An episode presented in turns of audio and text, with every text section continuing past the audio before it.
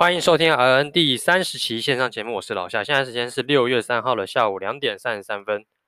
呃，首先，呃，今天早上呢，其实我呢就去跟我高中同学哦，大家一起就是相约，一起再回我高中的母校去打篮球这样子。那我真的觉得很佩服我们自己啊！哦，一群都已经二七、二十八岁的人哦，男生哦，再回到那个大太阳底下，在那边打篮球，这个精神真是难能可贵啊！真的是跑了一个多小时，觉得快中暑了。其实我们去的时候，其实整个球场是没有人的啊，只有我们这几个人寥寥无几在那边投投篮啊，然后这边打球。我感真的觉得很像是高中生才会做的事情这样。然后现在呢，就是刚回来，然后洗了一个澡来来录音。然后呢，现在其实。我因为那时候我穿短袖嘛，所以说其实露出来那一截的手臂，基本上现在已经跟呃遮住衣服遮住的地方，已经呈现一个完美的这个色差这样子，哦，现在已经有点红里泛黑的那种感觉。那我想过几天呢，应该是会脱皮的这样子。哦，那呃其实每每过一段时间，我们高中同学都会稍微聚一下，打一下球，甚至吃个饭。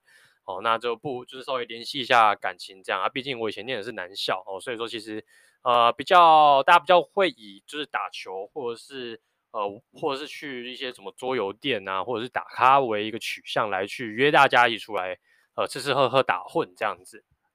那其实跟大家在聊天的时候呢，才发现到，呃，真的高中的那群同学哦，真的是算是非常好的，因为毕竟那个时空背景下，大家高中的时候是没有。呃，还没有出来工作嘛，所以大家都是一个学生的姿态，所以那个时候交的朋友是不会去考量到你是什么样一个工作取向的一个人，然后甚至包含社经地位，包含是呃一些什么职业别哈。那如果说今天我就是只念护校出来，我可能就不会遇到我这些同学。哦，那其实问了一下大家，其实大家的出路都还不错的，有在联发科工作的，哦，有在伟创，有在那个什么资安哦，资安资安会吗还是什么的忘了，反正就是做一些网络安全相关的一个。呃，公司这样子，啊，我觉得只是大家的工作都还蛮努力啊，也都是有在往自己的人生目标迈进哦，甚至已经有同学已经开始在新竹自产哦，已经买了车子哦，过上这个已经算是一个这个顶级哦，竹科工程师的一个。的一个生活了哦，那我现在还在那个麻醉科哈，在那边实习。相减之下，我觉得略显不足哦。早知道当时呢，不应该念三类，应该跑去念二类。大学的时候呢，就应该去选一些二类的系来念哦，这样可能现在心里会好一点点。然后，毕竟，呃，毕竟现在这个就结果来看，二类组的戏，总而言之还是相对来说，相对于我们这群三类来说，还是香蛮多的。因为毕竟现在医护呢，就只能被压榨哦。那只有二类这个现在也是人力荒嘛。很多那个跨国企业大公司都拼命的加薪，拼命的开缺去留住各样各式各样的人才哦，所以其实也听到他们讲说，就是呃，其实已经有这样一个就是增薪呃加薪的一个状况，去留住哦个公司原本的有的人才的一个计划。那相较于我们医院方面呢，完全没有这相这方面相关的计划哦，只会跟着共体时间，希望大家努力再努力这样子，然后就摸摸头哦，我们鼓掌鼓励，辛苦大家的防疫辛苦这样子。其实靠背归靠背，但还是很开心，能够每一次就能够跟我自己高中同学这样出去玩哦。那我也是相当珍惜每一次跟我高中同学就是一起去打球然后，一起吃饭的一个日子。因为毕竟这种日子一定是见一次少一次，因为毕竟大家之后呢，可能结婚有了家庭，可能你之后要在就是大家有这样的一个空闲时间出来哦，有个时间出来一起打球，我想那个时间是越来越少。哦，那我们也回了一趟母校，然后呢，去吃了以前校门口后面哦，最常就是会去吃的一间凉面的店，因为今天实在太热了，所以一定吃个凉面稍微消消暑一下哦。那我觉得感觉起来还是蛮棒的，就是回味一下高中以前的生活，然后大家男生之间讲一些干话，哦，那真的也是蛮好玩的啦，这样子。好，今天来跟大家聊一下哦，因为我这个礼拜的一个。工作地点哦，基本上都在产房工作这样子哦。那其实呢，呃，之前在护生实习的时候，基本上就已经有看过 NSD 跟 CS 的一个接生的一个方式哦。NSD 就是自然产，那 CS 就是我们的剖腹产这样子。那今天是站在以一个麻醉科护理师的角度。好，去看这整件事情这样子。好，那以前在护生的时候呢，可能呃你是针对可能产房护理师的一个工作，那可能你要去备齐一些可能你 NSD 所要用的一些用物，哦，CS 要用的一些相关的用物，然后包含就是从妈妈呃可能已经生出了小孩之后呢，妈妈后续的照护，跟一些就是可能小朋友已经生出来了，哦，那可能要跟儿科那边的医师。哦，一起共同去照顾一些小宝宝，好，那这照护的一些流程，那站在麻醉角度呢，基本上就是让整件生产的过程顺利，好，这就是我们主要的一个工作的内容。那这个工作内容是从基本上呢，妈妈开始，妈妈开始有一个宫缩的一个状况，她可能需要打我们俗称的 painless 哦，就是透过 epidural 的一个方式去帮妈妈打一些止痛的药物。哦，那可能有些观众不知道什么叫 epidural，然后那就是硬脊膜外腔哦，硬脊膜我们中间。呃，我们脊椎里面有一个叫 spinal spinal cord，就是它基本上会有个神经，神经外面有一个膜，好，那外面有一个腔室叫做呃 epidural 的 space，那我们是透过一个细针哦打到我们这个 epidural space 的地方，加上呃用一个细管，然后里面去推一些我们的麻醉药物。好，那可能是用我们的那个塞洛开因哦来去做一个局部的一个区域性的麻醉，来去达到这个在宫缩的时候其实不会这么的疼痛这样子，那就是所谓俗称的减痛这样子。那这个等到开始宫缩比较频繁的哦，那如果到之后，可能你基本上 NSD 应该只会用到我们俗称的 epidura 的这个这个止痛方式。那如果说你在自然产的方式，比方说生不出来，或者是说你的呃，小宝宝的位置是不太好的，或者是说曾经你之前是有剖腹产经验的一个孕妇，那基本上一定会再进到下一个阶段，就是剖腹产。那剖腹产呢，哦，基本上，EPDRA 打了，人家讲说，诶，那我打了这个应急膜外的止痛之后，那还需要再半身麻醉吗？答案是要，呃，因为基本上呢，你这个会牵扯到你麻醉的一个深度不同。好，麻醉深度不同，那那个因为剖腹产基本上是看你是横切或是直切，好，那如果横切的话，原则上应该会在你肚脐呃下面一点点地方去进行一个剖腹的一个动作，这样。那硬脊膜外的一个止痛呢，它的这个止痛的一个深度可能是在你的可能 T 到 L spy 中间呢做一个止痛。那我们的 spinal 的一个就是半身麻醉的部分是从呃我们的腰椎大概 L。L 二、L 三的地方，好，或 L 三、L 四的地方，就是腰椎的地方去打入一个细针，然后里面是用马卡因这种止痛药物去进行半身麻醉。那半身麻醉之后呢，达到深度之后呢，去进行剖腹产才能够达到一个麻醉的一个效果，然后才能够让孕妇呢，在一个比较相对来说较为舒适的环境下去进行一个剖腹产的工作，这样子。那基本上呢，我在那个。这个产房这个实习的过程中呢，基本上遇到的大部分都是半身麻麻醉的一个呃剖腹产的一个状况。那经过我们老师的一个简单解说，如果今天遇到孕妇呢是遇到需要全身麻醉，比方说她有一些可能肺部的一个相关的病史，或者说她本身的呃那个凝血功能较差，好没办法进行半身麻醉，风风险过大的一个状况的话。那可能呢，我们就要进行全身麻醉。那全身麻醉的话，很多妈妈就会很担心说啊，那我全身麻醉会让我的小朋友的一个状况哈，可能会不会有一些影响？那基本上呢，答案是不会的，因为基本上我们用一些气体麻醉或是一些呃，就是一些推注的一些麻醉药，基本上除了一些鸦片类的一些止痛药会有影响到胎儿以外，基本上大部分的麻醉药是不太会透过胎盘的一个。传递哦，然后然后呢，去影响到胎儿。所以说，如果要真的用到气体麻醉的话，基本上我们是尽量减少妈妈的一个碰触的一个状况，因为毕竟呃，孕妇相较于来说是一个我们困难插管的一个族群。那如果上全身麻醉，那孕妇是要透过一个插管的方式，才把它进行这个剖腹产开刀这样子。好，那我们也是尽可能的缩短整个麻醉时间，让宝宝赶快就可以生出来这样子。那其实讲了这些这么多的一个剖腹产，站在一个麻醉的角度去看，那基本上对我们来讲说，能够半身麻醉就半身麻醉。那基本上半身麻醉剖腹产的时间基本上都很快，从它推进来到生完后缝好出去，大概只要一到一个一到一点五个小时左右的时间，基本上就会整个手术结束。哦，那我记得蛮快的，两台刀基本上这个小宝宝出来时间，从它肚皮化开到小宝宝开始哭，哦，就是生出来有哭。哦，基本上只花了不过十分钟，哦，小宝宝都已经生出来。因为基本上从你破水了之后呢，一定要让小小宝宝赶快出来，要不然这可能小宝宝会有一些呃呼吸窘迫的一个状况这样子。那所幸呢，呃，这个我们剖腹产经历的这两位宝宝啊，基本上都是非常健康的。哦，刚好这个月又都是双子座嘛，哦，那所以呢也是祝福这些宝宝们哦，就欢迎他们来到这个世界上，好，那一起呃感受一下这个世界上的美好这样子。那简单讲完，就是呃，我们站在一个麻醉护理师，然后我们会透过什么样的方式去呃为这些呃孕妇妈妈们哦进行麻醉这样子。那另外讲就是一些可能呃妈妈们会比较在意的，就是可能一些止痛方面的东西。那据我所看到的哈，如果说大部分可能有经验一点的妈妈，可能在生产之前呢，可能就会签一些可能止痛的药物，包含可能一些止控自控式的那种我们俗称的 IPPCA 哦，那来进行一个术后的止痛。那基本上这些止痛的效果应该都是相当好的，因为毕竟剖腹产就是有一个将近五到十公分的伤口在自己的肚皮上，我觉得呃基本上就是还是要用啊，哦，虽然会绑一些可能束缚带。哦，来去进行一些比较不要让伤口那么牵扯的疼痛。那我觉得，如果说有金钱上的一个充足的话，我觉得能够用 IV-PCA 哦，那种七千八千块的东西，就还是用会相对来说比较好。好、那那个如果说没有用也没有关系，基本上我那个跟的有一台刀的妈妈是没有使用这个自控式的止痛药。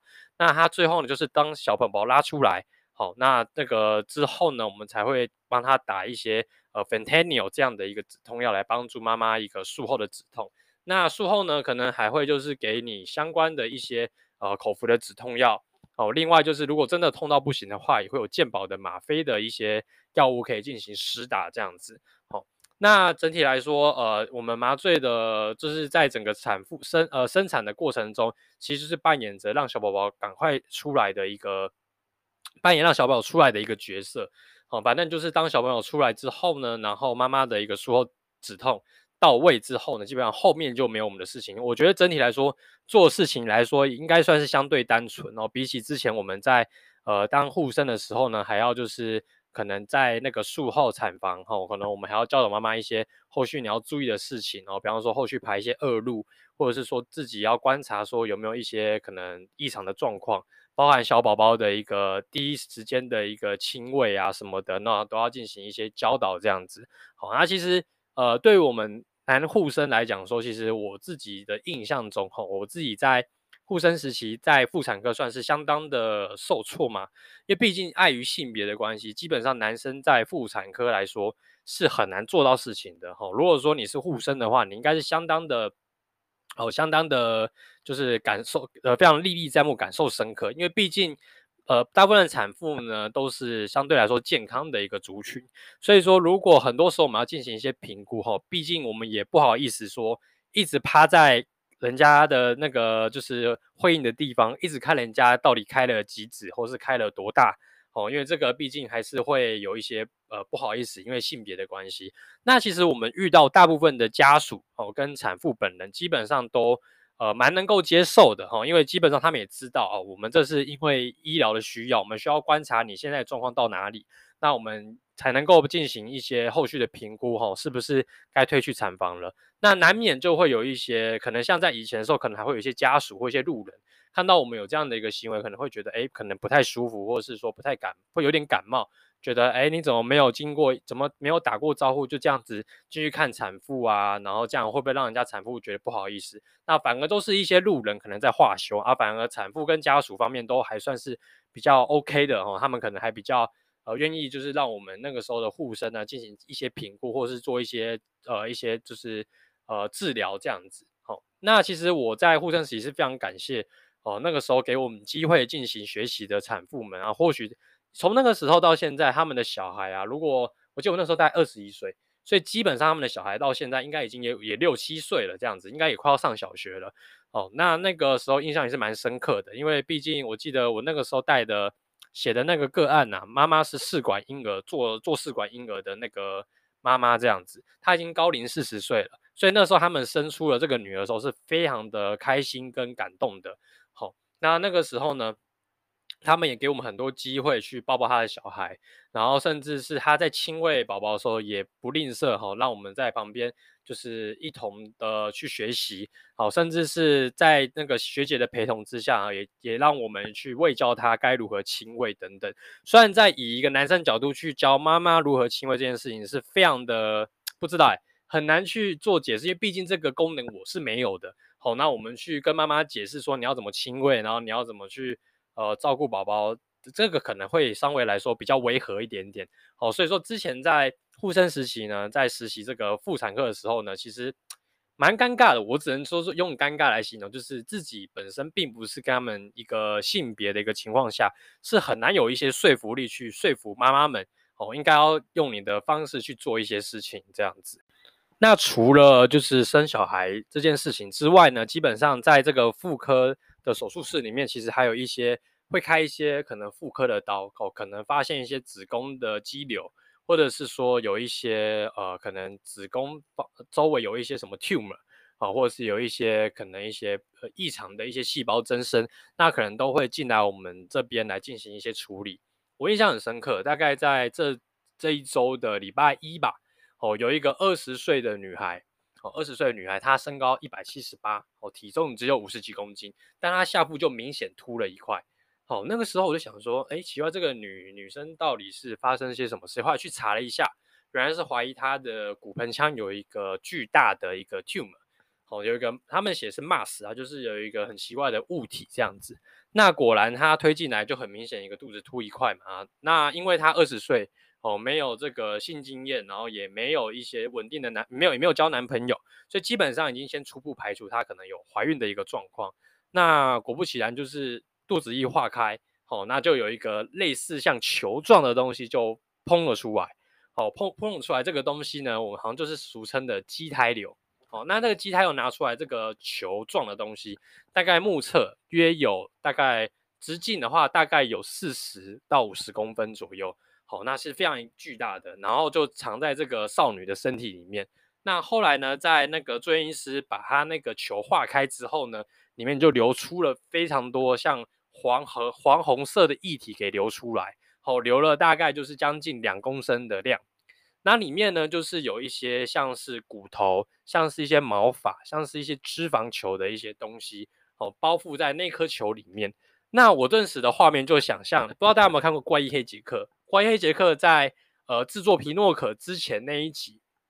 也是类似的一个画面，就是一个女生，她不愿意透露身份，反正她肚子也是异常的膨大。那里面就有一个她的双胞胎妹妹哦，那时候在可能分化的过程中没有分化好，她妹妹跑到另外一个呃双胞胎的姐妹的身体里面，跟她一起长大，所以她这颗畸胎瘤也跟她一起长了，就是十几年的时间。好，然后呢，就在那个怪医黑杰克的一个诊断之下，发现它里面有一个畸胎瘤。把它拿出来之后呢，里面那个这个器官非常完整，有眼睛、有耳朵、有头发，什么都有哦，就是缺一个外壳。后来呢，这个怪黑杰克就是在把这个畸胎瘤拿出来之后呢，把它稍微就是做一些处理之后呢，就拼成了一个皮诺可。哦，顿时看到这一幕呢，我就觉得哦。这个是不是可以拼出一个皮诺可这样子啊？不过可惜它里面的器官还是少了蛮多的吼，它只有骨头跟头发，实在是有点难组出一个人哦。那顿时其实看到这个画面也是觉得有点恶心呐、但但没办法，就是长在他身体里面嘛。那还好他已经把这个已经算那个女孩最后也是卸货了啦，把这个东西拿出来，那肚子也明显就是消了很多。好，那不过就是。呃，如果说大家就是在自己洗澡之后呢，可能跟自己要稍微检查一下自己有没有莫名奇怪的硬块，那可能要注意是身体有类似这样的一个奇怪的类似 tumor 的东西，好啊，不要等到它真的长得很大的时候再来做处理，然后那可能就会呃，可能愈后上可能会稍微差一点，因为你伤口可能画的比较大，那可能就会影响到你的术后的一些照顾这样子。简单来说，在妇科呃产房这个地方，其实基本上我也是学习蛮多，因为毕竟呃以男生的角度切入是很难想象这些妇科疾病的一些状况，因为毕竟这些可能器官我们身上是没有的，所以呢，就是自己呢也没办法去观察到，就是可能自己有没有一些这样的异样啊，毕竟可能像子宫肌瘤这个是男生身上是不会得到的。好，那当然也不能够轻忽其他的症状，所以说呃看过这些。呃，可能病人的一些状况之后呢，我自己身体都觉得，可能我自己要每天稍微洗澡，稍微检查一下自己身上有没有一些怪怪的地方，好、随时去做一些检查。然后，当然有发现到一些状况的时候，还是去及早就医，然后及早去做一些处理。好，那接下来就是今天是端午节，那就祝大家端午节快乐哈、那赶快就是去呃，可能吃个粽子哈、哦，稍微应景一下。那你喜欢吃北部粽还是南部粽呢？好、哦，那就是呃就掀起一盘论战嘛。哦，那我自己是。呃没有到很喜欢吃粽子，因为毕竟我家里我爸那边以前是卖粽子的，以前那个粽子算已经吃到腻了哦，所以说呃大家粽子也不要吃太多哦，避免就是大家的消化器官哦消化不良，到时候便秘那可就不好了哈、哦。那今天就节目到这，拜拜。